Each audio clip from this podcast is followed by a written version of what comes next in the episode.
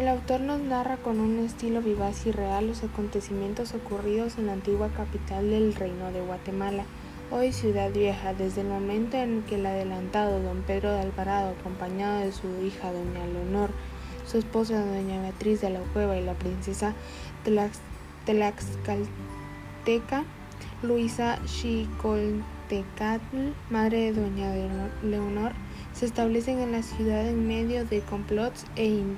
intrigas, amores frustrados y expediciones de conquistas. El lector es llevado a los primeros años de la época colonial y a conocer de las desventuras que acompañan a la adelantada y a su familia y que culminan con la destrucción de la capital del reino. Esta primera novela de Milla se publicó como...